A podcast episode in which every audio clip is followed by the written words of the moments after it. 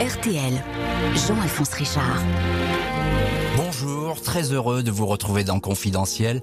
Une heure à la rencontre d'une personnalité qui, à sa façon, est entrée dans l'histoire, remarquée pour ses exploits, ses succès, sa lumière, même si ces vies-là ne sont pas exemptes de tragédie et de tristesse. Cette vie dans laquelle nous allons plonger, au propre comme au figuré, est celle d'un homme dont aujourd'hui encore on ne sait rien, ou si peu, si ce n'est qu'il a été un champion des abysses, un roi de l'apnée, le personnage qui inspira à lui tout seul le Grand Bleu. Le reste appartient à la légende, au secret, à l'aventure, une vie dont il ne disait rien comme s'il voulait entretenir un éternel mystère, demeurer dans les mémoires comme une ombre fugitive pour disparaître au fond des océans.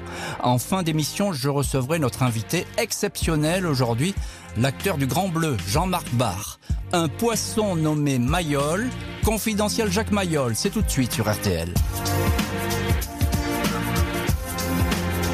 Confidentiel Jacques Mayol sur RTL. Jean-Alphonse Richard. Jacques Mayol n'a jamais été le maître absolu de l'apnée, le héros du Grand Bleu. Depuis toujours, il était un dauphin, préférant plonger plutôt que rester à la surface, où il pressentait que les humains finiraient, un jour ou l'autre, par l'étouffer. Jacques Mayol est né à Shanghai, en Chine, en 1927, un 1er avril, le jour des poissons.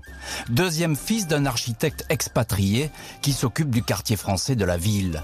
Une enfance tranquille et déjà buissonnière, la mer de Chine orientale comme miroir. Chaque été, au moment des vacances, la famille fait la traversée jusqu'au Japon, accoste dans le port de Nagasaki, puis prend la direction de la campagne. Elle prend ici ses quartiers dans un vaste chalet en bois pour touristes, l'hôtel Azuyama, au milieu d'une forêt de pins ancestrale. La plage est avoisinante. Jacques Mayol, 6 ans, découvre dans ce décor bucolique le mystère des profondeurs. Avec son frère Pierre, il est fasciné par le ballet aquatique des plongeuses japonaises. Ces femmes, les amas comme on les appelle, qui en apnée, sans aucune bouteille d'oxygène, lestées d'un lourd panier d'osier, vont cueillir à quelques mètres de profondeur des oursins, des coquillages et des petites pieuvres. Jacques apprend alors qu'on peut respirer sous l'eau y rester longtemps, y faire son marché de poissons scintillants et de petits galets. Au Japon, il avait aperçu son premier dauphin dans les grottes de Karatsu. Il racontera en avoir suivi un autre, du regard, sur le paquebot ramenant la famille de Chine en France. Mon cœur s'est mis à battre très fort. J'étais curieux, captivé. J'aurais voulu le toucher, dira-t-il. La plage de l'hôtel Azuyama restera à jamais le lieu où tout s'est décidé. Il y retournera 40 ans plus tard, en 1971, à la recherche du temps perdu, sur les traces d'une enfance qui allait faire de lui le roi des plongeurs. RTL, confidentiel Jacques Mayol. Jean-Alphonse Richard. Alors que la rumeur de la guerre se fait entendre, Jacques Mayol rentre en France, à Marseille. Pas vraiment d'école en ces années troublées. Il préfère traîner sur la plage de la Pointe Rouge et embarquer avec les pêcheurs du coin. Le cadet des Mayol passe le plus clair de son temps dans les rochers des îles du Frioul, au Cap Canaille ou dans la calanque de Sormiou. Il plonge et il sait rester sous l'eau bien plus longtemps que tous ses camarades. On dit déjà de lui qu'il a un troisième poumon. La mer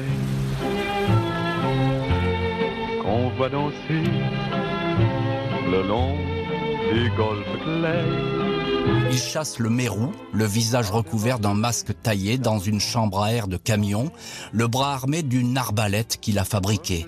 Jacques Mayol est un adolescent qui n'a déjà plus les pieds sur terre. Je n'avais que la mer en tête, dira-t-il. À l'approche de la vingtaine, Jacques Mayol a désormais la certitude qu'il ne fera jamais d'études et qu'il ne connaîtra pas l'existence d'un monsieur tout le monde. Il a vaguement essayé de s'engager dans l'aviation au Maroc, mais il a renoncé. Il a alors décidé de rompre les amarres et de se lancer dans un tour du monde qui n'allait jamais s'arrêter. Mayol adopte la vie d'un vagabond. C'est un routard avant l'heure qui dort à droite, à gauche au gré des rencontres. Le français est mince, musclé, bronzé et porte déjà une fine moustache à la Clark Gable. Il est souriant, plein d'humour et de joie de vivre. Il charme tous ceux qu'il rencontre, les hommes qui deviennent ses amis et lui proposent des petits boulots, bûcherons, marins, mécaniciens, livreurs, les plus jolies femmes aussi qui ouvrent volontiers leur cœur à ce Frenchie sorti de nulle part, qui escalade les arbres, nage comme un poisson et parle naturellement toutes les langues de la terre. RTL. Confidentiel Jacques Mayol. Jean-Alphonse Richard. En ces années 50, Jacques Mayol arpente ainsi la Scandinavie. Au Danemark, près de Copenhague, il a rencontré une jeune fille de son âge, fine, menue et très jolie.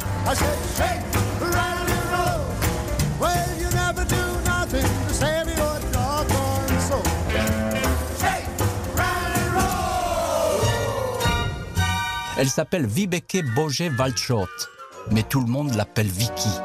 Le bourlingueur n'a pas d'emploi stable, pas d'adresse, mais il se marie. La petite famille s'agrandit rapidement. Love and marriage, love and marriage. Deux enfants voient le jour, une fille, prénommée Dottie, et son petit frère, Jean-Jacques, qui, adulte, ressemblera étrangement à son père, semblable à lui comme deux gouttes d'eau. Les parents Mayol sont jeunes, complètement insouciants, bohèmes et aventuriers. Du jour au lendemain, ils rassemblent leurs économies et partent de l'autre côté de l'Atlantique jusqu'à Miami, en Floride. Jacques Mayol ne connaît personne en Amérique, mais il possède le don de se faire adopter partout où il passe. Il fait mille métiers jusqu'à ce que la petite annonce d'un parc aquatique local, le Seaquarium, vienne changer sa vie sans qu'il le sache encore.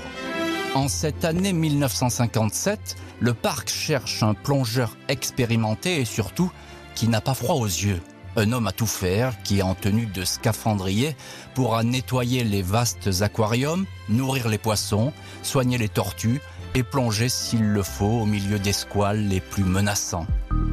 À ce jeu-là, le français fait merveille. Peur de rien, il est le seul à passer des heures comme un apesanteur au fond des piscines du parc d'attractions, dansant au milieu des requins qui semblent l'avoir adopté.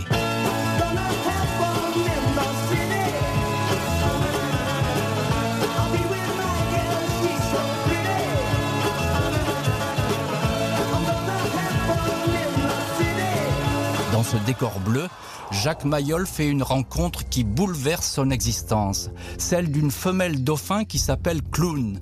Elle a 30 ans et c'est la diva du Seaquarium, tellement humaine qu'elle en est troublante pour tous les visiteurs. Comme dans une histoire d'amour à l'eau de rose, l'homme et l'animal se sont reconnus et aimés à leur première rencontre. Un coup de foudre, une illumination qui dura le temps d'un regard, écrira Mayol. L'homme et le dauphin deviennent aussitôt inséparables.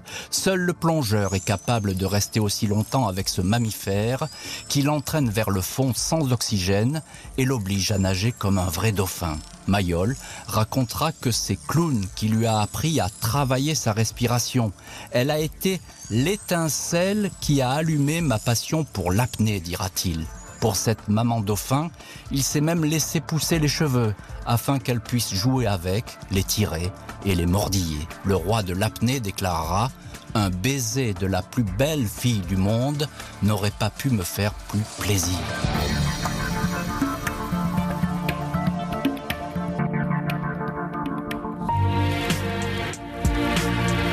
RTL. Confidentiel Jacques Mayol. Jean-Alphonse Richard. Après deux années passées à Miami, Jacques Mayol prend le large. Personne ne saura si c'est le dauphin clown qui lui a dit de s'échapper. Le fait est qu'à l'aube des années 60, le plongeur intrépide du Seaquarium quitte du jour au lendemain travail, femme et enfants. Part sans explication et sans laisser d'adresse. I'm sorry,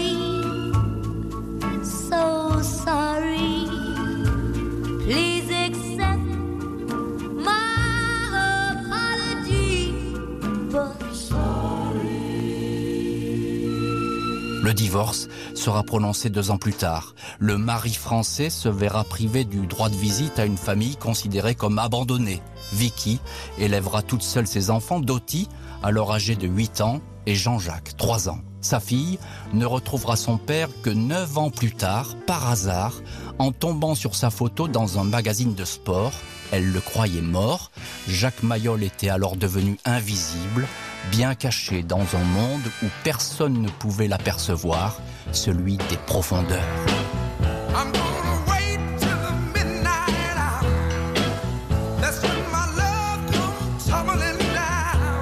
Jacques Mayol, la trentaine, mène une vie de playboy itinérant.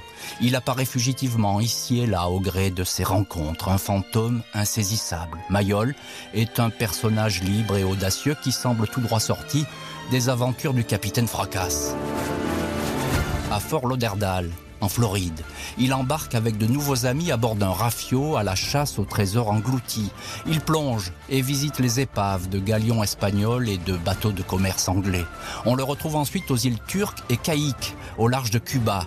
Ici, pour de riches Américains, il pêche la langouste à main nue avec un simple masque et un tuba. Mayol sera même chercheur d'or en Californie. Un magazine dresse alors un portrait de ce baroudeur sans passé et sans futur. Le journal mentionne que ce Mayol aime trois choses, la mer, les femmes et l'aventure.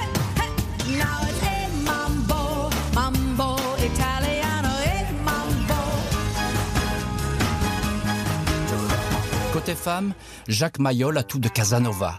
C'est l'une d'entre elles qui l'a invité à Hollywood. Avec son physique avantageux, il s'est vite accoutumé aux usages locaux, les piscines de Bel Air, le voisinage des starlets et même des plus belles actrices. Il a su séduire l'une des plus remuantes du moment. La blonde Zaza Gabor, qui aura comme amant, entre autres, Frank Sinatra et Sean Connery. Jacques Mayol, costume blanc impeccable et cheveux gominés, sera pendant quelques semaines le chauffeur attitré de l'extravagante Zaza Gabor. Difficile de savoir si ce passage à Hollywood déterminera sa très éphémère carrière de réalisateur. Un seul film et un film érotique. Sous le pseudonyme de Philippe Ronald, il signera en 1977 un très déshabillé long métrage, un scénario minimaliste, à savoir les culbutes sous-marines de deux hommes et d'une femme dans les eaux turquoises du triangle des Bermudes.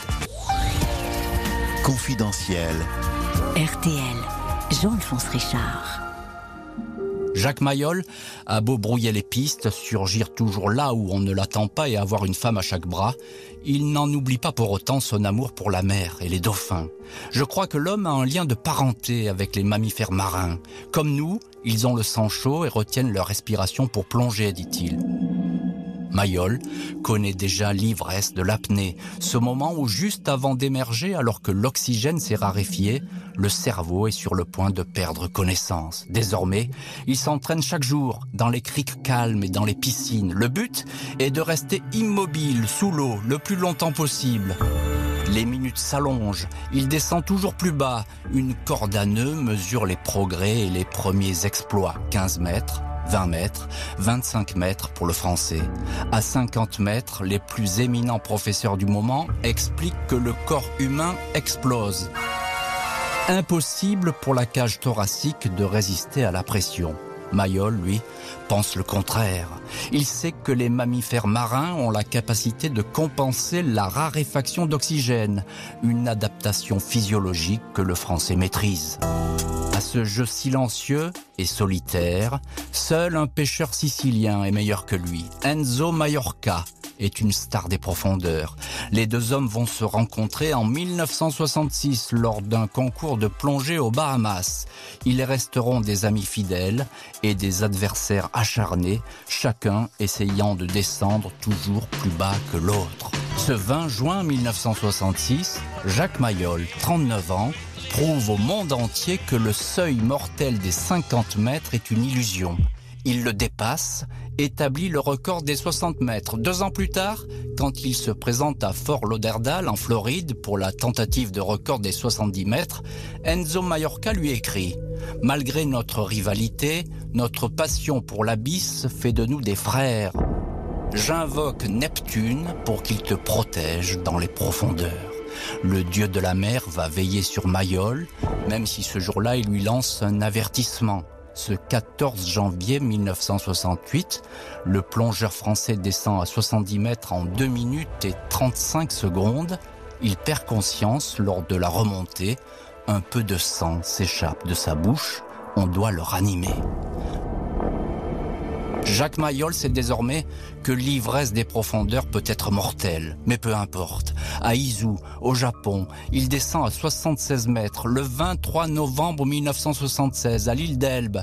Il devient en quelques minutes le plus célèbre des champions. Il casse le mur des 100 mètres.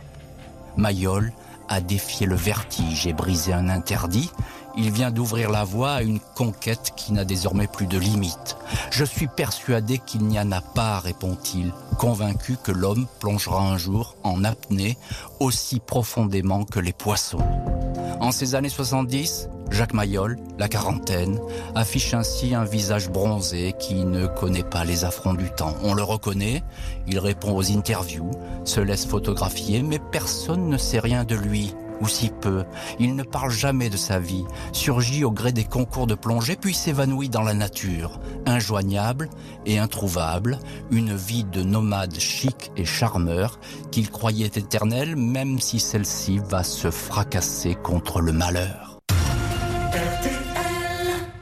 Oh, la belle vie. Jacques Mayol est depuis quelques années fou amoureux de Gerda Kovel, une Allemande qui a 10 ans de moins que lui, une beauté brune et solaire. Jamais un couple n'a affiché une telle symbiose. Ils se ressemblent tellement qu'on les croit parfois frères et sœurs. Mayol est désormais bien décidé à refaire sa vie avec Gerda, mettre entre parenthèses sa cavale, s'installer, avoir une maison et des enfants. Le dimanche 26 janvier 1975, ce rêve s'arrête brutalement dans une supérette de Gainesville, en Floride.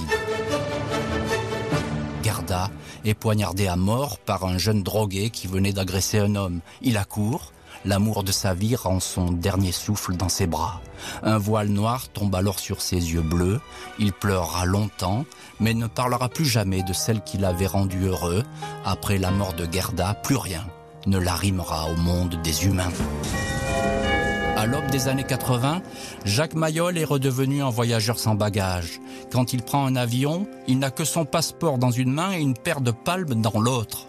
Après la mort de Gerda, son amour éternel, rongé par la dépression et les idées sombres, il quitte les États-Unis. Le champion est revenu dans le paradis de son enfance, le Japon. Il passe du temps dans la baie de Tateyama, des heures à scruter l'horizon et à jouer du piano. Il vaudrait mieux pour la nature que les humains n'existent pas, dira-t-il un jour. Le recordman du 100 mètres en apnée, celui que les Japonais surnomment le dauphin français, se réfugie dans un monastère bouddhiste, dans cette montagne d'Izu où les temples poussent comme des champignons au milieu des forêts profondes. La mer est absente. Mayol, pourtant, continue à plonger, dans sa tête, à travers la méditation et les exercices de yoga. Un moine va même lui apprendre comment à ordonner son cerveau de se priver encore plus longtemps d'oxygène. Un jour, croit-il, l'homme pourra rester des heures sous l'eau sans avoir besoin de refaire surface. En cette année 1983, Jacques Mayol sort du silence et bat à 56 ans un nouveau record, moins 105 mètres. Le champion aux cheveux grisonnants est de passage à Marseille. Il est venu assister aux obsèques de sa mère. Lors de ce séjour, il retrouve les Goudes, ce village de pêcheurs à l'entrée des Calanques où il a si souvent plongé. Mayol reçoit alors le coup de fil d'un jeune réalisateur qu'il ne connaît pas. Ce Luc Besson lui dit être fasciné par ses exploits et le monde de l'apnée. Il veut en faire un film. Le champion est plus intrigué qu'emballé, mais il accepte de l'accompagner dans cette aventure. Il sera tout à la fois l'inspirateur du scénario et un précieux conseiller. Cinq ans plus tard, 1988, quand Le Grand Bleu sort au cinéma, le succès est retentissant. Plus de 9 millions de spectateurs en France. La liberté des profondeurs, infinie et hypnotique. Avec le Grand Bleu, le nom de Jacques Mayol aurait pu devenir l'un des plus célèbres du moment. Mais il n'en est rien. Sa signature demeure en filigrane de cette histoire qui bat les records d'entrée. Il n'est même pas au générique, et le contrat de consultant qu'il avait signé sans se douter que le film serait un triomphe, ce contrat ne lui rapportera ni richesse ni renom. Mayol attendait sans doute un peu plus de reconnaissance. Beaucoup plus blessant, il a le sentiment qu'on lui a volé sa propre histoire. Il ne se reconnaît pas dans le personnage mis en scène par Besson. J'ai été témoin de la souffrance et de la frustration que lui a causé la popularité du film. Quand un être humain se voit dépossédé de son histoire et de la magie qu'il a créée, c'est une petite tragédie, dira Jean-Marc Barr, l'acteur qui joue son rôle. Le Grand Bleu restera le plus tragique des paradoxes pour Jacques Mayol, devenu un héros condamné à rester anonyme. Jacques Mayol va ainsi traverser les années 90 en solitaire. Il refait parler une seule fois de lui le 15 juin 1990, conseiller d'une équipe médicale pour une première qui fera scandale, un accouchement par deux mètres de profondeur dans les eaux du Cap d'Agde. L'âge qui avance ne l'empêche pas de plonger en solo, comme quand il était enfant, respirant par une narine et expulsant l'air par l'autre. Dans le monde de l'apnée, il est devenu une statue du commandeur, un modèle pour tous les candidats aux abysses, à l'image du jeune Italien Umberto Pellizzari. Il lui a longtemps écrit, en vain, à une adresse à Majorque, puis le français a un jour surgi à l'improviste et est devenu son professeur.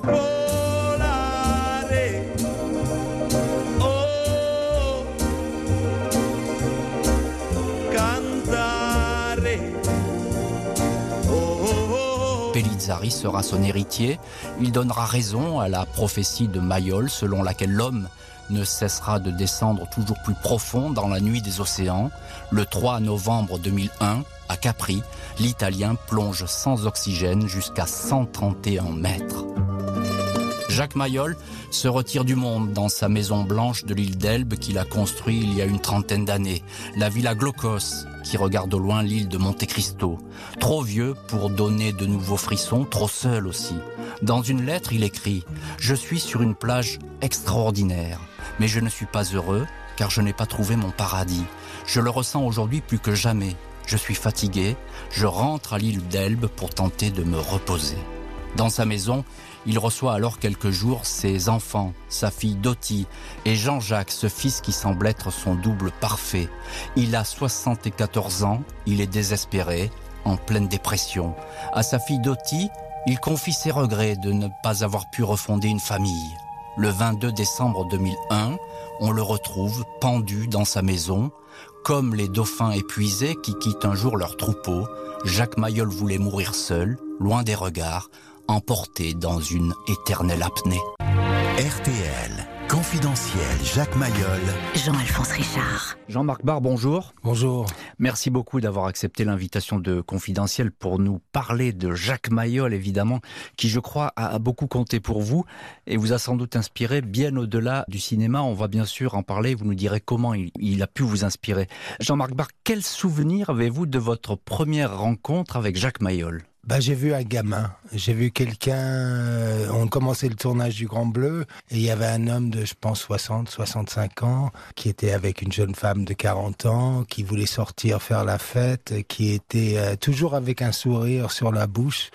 Bien sûr que Luc, il avait un peu transposé l'histoire de Jacques et Enzo dans un fable. Et donc moi, je ne jouais pas du tout le même personnage. Je jouais un personnage un peu fablesque qui ne ressemblait pas du tout au vrai. Il m'aidait pas beaucoup pour l'interprétation du film, mais c'est surtout après que j'ai compris. Mais que vous dit-il quand il sait que c'est vous qui allez peut-être pas l'incarner, mais le représenter? Quand Jacques était là sur le plateau, il était un peu distant parce que c'était une inspiration de sa vie, mais c'était pas sa vie. C'était pas sa vie.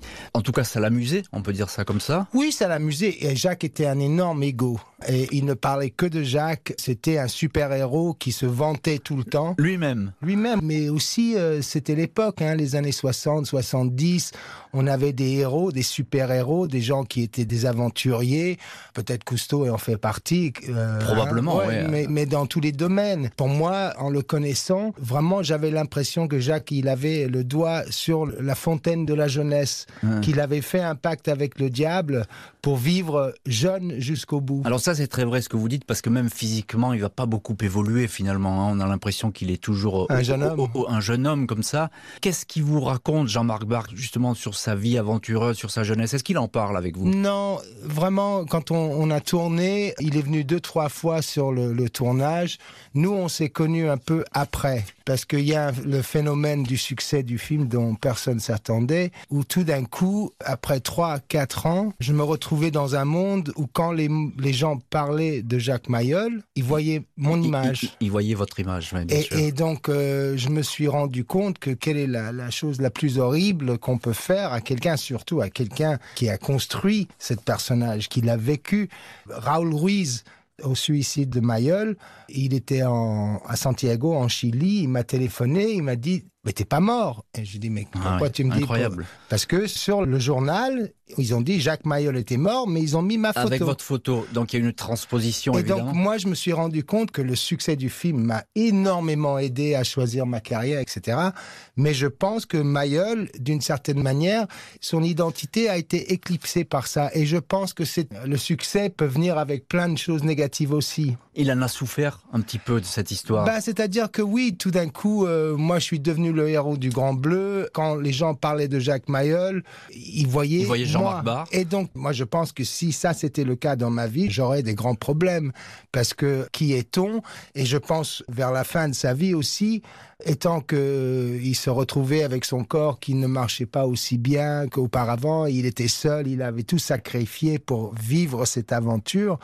Ben, dans cette solitude, euh, à la fin, il, a décidé de prendre euh, sa vie au lieu d'essayer de vieillir et, et vivre ses dernières années un peu en dépendance. Qu'est-ce qui vous a appris, euh, Mayol? L'apnée, en tout cas à travers le film, moi j'ai appris l'apnée. J'avais travaillé sur les bateaux de mer, des choses comme ça, mais j'étais pas vraiment euh, l'apnée, c'était pas, Pas une un chose- spécialiste. Non, non, non, mais c'est surtout que le discipline qu'il faut avoir pour essayer de faire 20, 30, 40 mètres en apnée avec une gueuse, tout d'un coup, euh, tu rentres dans une sensualité, tu rentres dans une spiritualisme, tu rentres euh, dans un contact un peu spirituel avec la nature parce que tu dois t'oublier. Et donc, ces minutes euh, qu'on est en plongée et on, on tient le souffle, tout d'un coup, moi j'ai l'impression d'être mort. C'est-à-dire, j'ai l'impression d'être dans ma mort et de faire partie de l'univers et d'être dans cet infini. Ah. Et donc, c'est ça qui m'a appris. Et c'est une chose qui, à l'époque, quand on faisait le film, parce que l'être humain vient de la mer, cet rapport spirituel avec la nature qui aujourd'hui est devenu presque euh, évidemment dans son importance suprême. C'est-à-dire que l'être humain, peut-être à, à travers les dernières 100, 150 ans, on a perdu notre rapport avec la nature et on est des hommes de la ville ou des femmes de la ville. Mais là, il m'a reappris ou il m'a introduit comment préparer ces Mhm. moments avant que je meure parce que je suis dans l'infini quand Alors, je fais la plongée. Ça, c'est presque le Jacques Mayol mystique que vous Bah, c'était, mais il faut être mystique quand, Il- il tu faut- fais ça. Alors justement, qu'est-ce qu'il cherche lui, Jacques Mayol, quand il veut toujours plonger plus bas, plus loin, euh, défier comme ça les abysses? Qu'est-ce qu'il cherche à votre avis? Bah, il, il voulait déjà au, au début prouver que l'être humain pouvait descendre, parce qu'à cette époque-là, hein, 20-30 mètres était C'était le considéré ouais, d- dangereux. Je ne sais pas. Je sais que le- cet homme-là, il a quitté sa famille à 40 ans, décidé de suivre l'aventure, un peu comme un beatnik. Et dans cette Paris avec la vie, eh ben, il a vraiment vécu comme un jeune homme. Et, et- mais il faut être un peu mystique aussi de faire ces apnées. Il était beaucoup euh, dans le yoga, à, à essayer d'apprendre à concentrer l'oxygène dans sa tête quand il faisait les- des, des respirations. Et pour lui, c'était de vivre, c'était d'être avec des belles femmes, des jeunes femmes. Et il a fait ce contrat avec le- la vie, mais euh, justement, à 70, 75 ans, il s'est retrouvé à l'île d'Elbe, euh, dans sa maison, seul, sans chien. Et c'est le prix. Avec quelque chose de fascinant chez Mayol, c'est que il se fait accepter partout où il passe. Oui. Alors ça, c'est étonnant. Bah, c'était parce que c'est un charmeur de, de première euh, au Japon, euh, euh, en, en Europe, aux États-Unis. Euh, c'était un homme qui était euh, un peu comme Cousteau, qui savait comment médiatiser qui il était. Et, et Mayol vendait du Mayol. Et il n'était pas gêné par ça. C'est pour ça que quand les gens me demandent euh, qu'est-ce que vous pensez du Grand Bleu, j'ai dit écoute, c'est un très beau film, c'est une inspiration, c'est un fable de ce que était l'apnée dans les années 60, 70. Mais je pense que si on voit justement ce film de Lefteris Haritos qui s'appelle L'homme dauphin, documentaire. voilà, l'homme dauphin, dauphin. je pense que c'est fascinant parce que tout d'un coup, ce personnage de Jacques Mayol devient réel dans toute sa bêtise et aussi toute sa génie. Alors vous parlez de l'homme dauphin, effectivement un documentaire absolument euh, capital quand on veut comprendre la vie de Mayol. Et il en ressort quelque chose de ce documentaire, c'est que Mayol finalement c'est un être euh, extrêmement euh, nostalgique, romantique. Moi, j'étais très inspiré par euh, les beatniks, euh, par euh, Jack Kerouac, euh, par le nomade. euh, et pour moi, Jacques, il vivait ça. Il symbolise ça. il symbolise ça surtout dans là aussi le- ce qu'il essayait de faire avec la plongée et ce qu'il le Grand Bleu a quand même ouvert la porte pour plein de gens qui où, où la mer auparavant a été prohibée Interdite. euh, interdite et tout d'un coup le film ouvrait les portes à l'apnée même à 10 ou à 12 ou 15 mètres cette chose là je pense est le vrai cadeau du Grand Bleu c'est ce que j'ai appris de Jacques c'est cette manière de m'aborder spirituellement et physiquement dans un contact avec la nature. Et c'est ça qui reste C'est ça qui reste aujourd'hui de, de Pour moi, Mayol, oui. c'est la- le- ce lien de l'homme avec la nature. Oui, surtout euh, l'être humain qui se remet dans un, un élément qui lui appartenait auparavant. Et Jacques voulait montrer qu'on pouvait aller dans la mer, on pouvait aller sous l'eau, on pouvait rester deux, trois, quatre, cinq minutes, on pouvait descendre à, à 100 mètres. Que tout d'un coup, les règles qu'on nous mettait par notre ignorance quant à la mer, tout d'un coup, comme Cousteau, il a ouvert des portes et il a permis que le monde fait partie. Il vous manque aujourd'hui, Jacques Mayol? On va tous au même endroit. hein. Merci beaucoup Jean-Marc Barr, invité exceptionnel de Confidentiel Spécialité. Merci d'avoir évoqué pour nous Jacques Mayol, le Grand Bleu, mais pas seulement, on l'a bien compris. Merci à l'équipe de l'émission, Justine Vignot à la préparation, Philippe Duval à la réalisation. Je vous retrouve demain, 14h30, avec un acteur qui fit de James Bond un dandy insouciant, Roger Moore. Tout de suite, vous retrouvez Laurent Ruquier avec l'été des grosses têtes.